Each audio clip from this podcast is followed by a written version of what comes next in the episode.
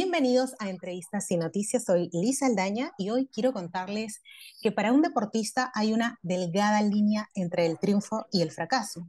Un paso en falso y todo se va. Y este es el caso del fútbol. Nada está dicho. En el Mundial de Fútbol Qatar 2022 ha traído muchas sorpresas y una de ellas ha sido la derrota de Argentina frente a la escuadra de Arabia Saudita. En el primer tiempo, Argentina brilló con un penal de Lionel Messi, pero el segundo tiempo pasó algo que nadie lo vio venir. Dos goles limpios y seguros de Arabia Saudita, que volteó el partido y que se quedó con el triunfo. Esto debido a que el DT Herbert Renard le dio un contundente discurso que cambió todo para el equipo de Arabia Saudita. Vamos a escucharlo. Come on guys, come on, come on, this is a World Cup. رجال شباب هذا كاس عالم. Give everything. نعطي كل شيء. When you are at the edge of the box, you are like this. قدام مرمى. Oh, be like this. خليك جاهز. Be concentrate. Cano was fantastic. So all of them like him. كلنا Hey, نحن come on. نكون زي Move كذا. yourself. يلا حرك نفسك يلا. Ahora, para comprender la fuerza física, especialmente mental, que Arabia Saudita tuvo gracias a este discurso que logró voltear el partido, nosotros estamos con Luis González Correa, psicólogo de deporte especializado en deportistas de alto rendimiento y fundador de 370 de 360, consultora de psicología aplicada al deporte. Bienvenido, Luis. ¿Cómo estás, Liz? ¿Qué tal? Gracias por la invitación. Y no soy González, soy Gómez. Perdón. Luis, Luis, por lo general, cuando vas perdiendo, te desmoralizas, ¿no? Por, en, en los equipos. En el primer tiempo, Argentina eh, y Arabia Saudita fue terrible para, para Arabia Saudita, ¿no es cierto? Pero ahí llegó el discurso de Javier Renard, de el DT, en el entretiempo del partido, que lo cambió todo. ¿Tú crees que fue así? ¿Tú crees que hubo un peso muy grande del discurso del DT? En psicología de deporte pesa mucho la, la preparación mental que tenga cada deportista. Entonces, este, el discurso de Renan hacia sus jugadores es presionar, faltarles el respeto, no son más que ellos. Entonces, este, con esa motivación, con ese cambio de actitud, con ese, con ese discurso, despertó en ellos que sí es posible ganarle a un grande. ¿no? Argentina es un grande, pero se le ganó y se le ganó bien. Pero eh, lo que no esperaban los argentinos es la reacción que iba a tener con- con- contra ellos. Ellos pecaron en el, digamos, en el exceso de confianza. Y eso me hace, me hace acordar, ¿sabes qué? Cuando, cuando, cuando Perú jugaba el repechaje, ¿no? Cuando estamos, uy, todo el mundo eh, ya estamos adentro de, de Mundial, ¿cierto? Claro. pero nos cambió todo, nos cambió todo cuando fuimos a penales, y ahí sí, nada que, que objetar, ¿no? Y, y ahí hubo muchas cosas que, que salieron que, eh, para qué contarte, ya todo el mundo lo sabe, pero este, sí,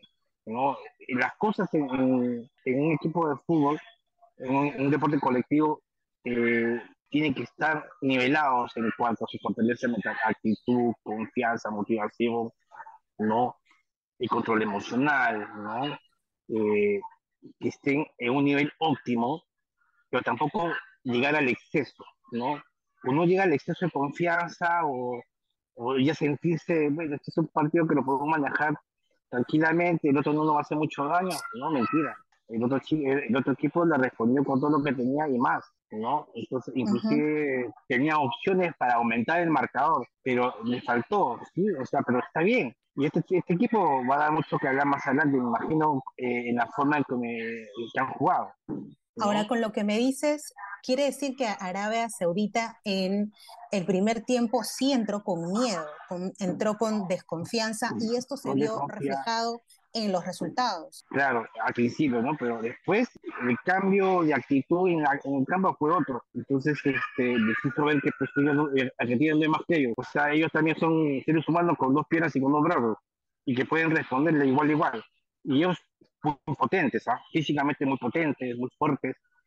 Entonces, eh, los- eh, este equipo saudí, eh, ¿para qué?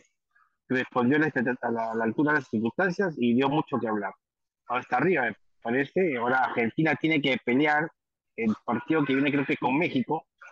Y ahí la cuestión es complicada. México tampoco es un equipo fácil. Ahora, Luis, una pregunta. ¿Qué tan rápido un futbolista o un deportista profesional puede cambiar de tener una mente perdedora, decir, no, voy a perder, voy a perder, a tener una mente ganadora? Porque el DT les llama la atención, ¿no? Porque se sentía eh, que se quedaban mirando a, Lionel Messi, ¿no? O sea, supongo que debe haber una admiración de todos, incluso en un momento les dice... Sucede, que eh, todo el mundo gira alrededor de Messi y Messi no es el equipo, pues, ¿no? Entonces hay también a un Lautaro, hay muchos chicos más, ¿no?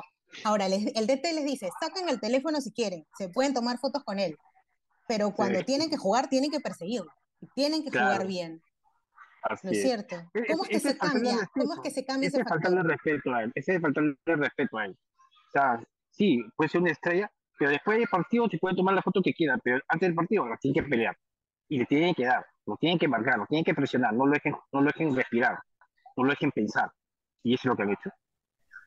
Así uh Ahora, con respecto al discurso, también quería que, que analicemos un poquito ¿no? del discurso del, del DT francés, eh, que también ha sido un, un futbolista profesional. Ahí hay un tono duro, cierta molestia, les da ánimos, pero son gestos duros, camina como si fuera un león enjaulado, grita, ¿no? Lo curioso también es que tiene, tiene un traductor que también traduce con el mismo énfasis, ¿no? Que el, mismo énfasis que pone él igual.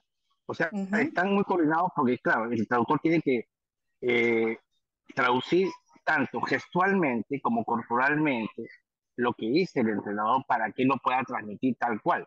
Y eso se nota, ¿no? El, llamado de atención, pero no un llamado de atención como regañándolos, sino impulsándolos a que den más de sí, ¿no? Y yo no, o sea, y se vio claramente en, en, la, en el video que usted mostraste, que se ve eso, ¿no? Entonces, arenga a, sus deportistas, a sus jugadores, a tener mejor actitud, ¿no? A controlar todo, presionar y, lograr el objetivo. Y lograron el objetivo, ganar Argentina. Claro, ahora, los que, ahora, los conocedores del fútbol saben que no hay rival pequeño, ¿no es cierto? No. No hay nada peor que subestimar al contrincante. Ahora, déjame, déjame preguntarte, ¿qué, ¿qué, pasa en la mente de un deportista cuando subestima al rival? Cuando subestima a un rival, pues se relaja. O sea, puede jugar adecuadamente, ¿no? Como para, pero no le pone la, la actitud como debería ser, no lo toma en serio. Entonces, eh, el exceso de confianza hace que, que, que, todas tus habilidades, digamos, de una manera se adormezcan, ¿no? O sea, entonces, no. O sea, cuando ya, ya cuando sientes la pegada, que ya te están metiendo dos pepas, entonces tú tienes que reaccionar y, y, su reacción era hacer demasiado tarde. Seguían, seguían, pero no lo hacían. Entonces este, y se encontraban con un saudí diferente, muy bien plantado. Entonces, olvídate, ahí ni, ni, Messi podía hacerlo, también le caían encima. Entonces, eh, pues el exceso de confianza y ser ganadores antes de tiempo este, les pasó factura. Ahora, ¿qué pasa? Ahora tienen que replantear. ¿no? Tienen que gestionar ahora sus emociones, este, ver nuevas respuestas hasta este, a este partido que viene con México. Primero tienen que aceptar que se equivocaron, ¿no? Pero tampoco pues este, eh, sentirse mal por, por, lo que, por lo que hicieron. O sea, no estaban a la altura en ese momento por lo que sucedió. Entonces tienen que replantear su juego tanto emocionalmente como técnicamente y estratégicamente. O sea, hay que superar rápido el fracaso. Superar Superarlo rápido. el fracaso. Mira, eh, digamos, fracaso, no digamos pérdida, sí, porque es una pérdida un partido importante que debieron ganar ellos, pero les salió mal, ¿no? Entonces subestimaron también mucho a, a Saudí, aunque, lo, aunque ya lo habían estudiado, no lo estudiaron eh, a fondo, y si lo estudiaron fue muy por encima, y no le tomaron la importancia, y, y, ahí están las consecuencias. Entonces, ¿qué pasa con Argentina ahora? Yo que sepa, Argentina no tiene psicólogo deportivo, ¿no? Entonces, este, ahora, lo que haga el entrenador es replantear la situación de cada uno de ellos, que cada uno comience a, a gestionar sus emociones, manejarlas adecuadamente, replantearlas y de ahí eh, tener el próximo objetivo pendiente. El objetivo ahorita es México. ¿Qué es lo que tenemos que hacer para ganar a México? Tenemos la experiencia, tenemos todo. ¿no? que replantear todo. Luis, te agradezco tu presencia en el podcast, estamos muy agradecidos, pero queremos que nos digas qué nos deja de lección el DT francés Hervé Renard. Nos deja una gran lección. Nunca hay que bajar los brazos. No hay rival grande. Hay que pelearlas todas hasta el final. Los chicos dicen, esto me hace acordar a, a un entrenador eh, estadounidense, el coach Carter, que así arengaba a sus jugadores, ¿no? De esa manera. Los presionaba, los hacía creer que eran importantes, que son campeones, y era un equipo de fútbol americano espectacular. Entonces eso me hace acordar a, me hace acordar a él. ¿no? Tiene toda esa filosofía de, de, levantar a un equipo y darle esa actitud, ese cambio en momentos precisos, ¿no? Así que, bueno, ojalá que Arabia Saudita llegue este, al corte final. No vamos a ver cómo se porta este, Argentina con México. Y ahí viene creo que con Polonia, me parece. Entonces ahí tienen que ver. Vamos a ver qué pasa. En el fútbol no hay nada, no hay nada dicho. Es ilógico. No se sabe qué puede suceder. Depende Exacto. de cada equipo cómo plantee su estrategia de juego, cómo maneje y cómo este, maneje sus emociones también. Así es, Luis. Muchísimas gracias por haber estado en el programa. Entonces vamos a recordar a todos los oyentes que no hay rival grande, hay que pelear siempre hasta el final. Muchas gracias a todos los que nos han escuchado. Si te gustó la entrevista, compártela y síguenos también en Google, en Google Podcast y en Spotify. Chau, chau.